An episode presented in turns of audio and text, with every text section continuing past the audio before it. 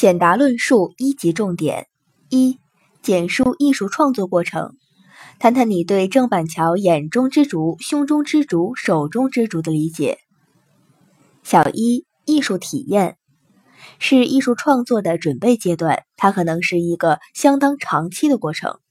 所谓艺术体验，是指一种活跃的、丰富的、深刻的内心活动，它伴随着强烈的情感情绪，把艺术家长期对于生活的感受、观察、思考，形成艺术创作的基础和前提，乃至萌发不可遏制的创作欲望。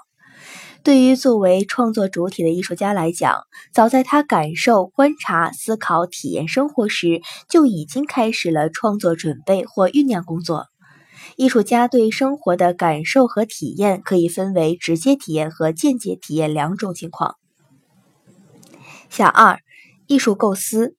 艺术构思活动就是在艺术家深入观察、思考和体验生活的基础上，加以选择、加工、提炼、组合，并加以艺术家的想象、情感等多种心理因素，以各种艺术构思方式。变形、陌生化、移情等，形成主体与客体统一、现象与本质统一、感性与理性统一的审美意象。在艺术构思活动中，想象和情感具有特别重要的意义。艺术构思是一种十分复杂的精神活动，也是一项艰苦的脑力活动。艺术构思是艺术创造过程最实际、最紧张的阶段。有的艺术构思完成于刹那之间，如诗、绘画、音乐中一些即兴之作；有的艺术构思则需要漫长的一生，如歌德的《浮士德》，从1770年到1831年，他耗费了长达六十年的时间才完成这部巨作。小三，艺术传达，意象物化。指艺术家借助一定的物质材料和艺术媒介、艺术语言，用艺术技巧和艺术手法，将自己在艺术构思活动中形成的审美意象物态化，成为可供其他人欣赏的艺术作品和艺术形象。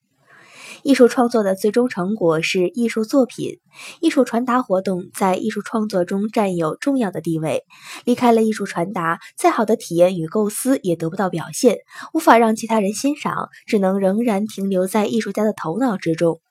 各门艺术所采用的物质材料和艺术媒介各不相同，因此传达方式各有特点，形成自己特殊的制作方法和表现手法。这使得艺术技巧和手法在艺术传达中具有格外重要的意义。由画竹提出“行之于心到行之于手”理论的是苏轼。艺术创作是从自然丘壑到胸中丘壑再到纸上丘壑的过程。艺术的创作从表面看，经历了艺术感受、艺术构思和艺术表现三个阶段，是有先有后的。但实际创作中，他们却是不是泾渭分明，常常是相互交叉、相互穿插和反复回旋的。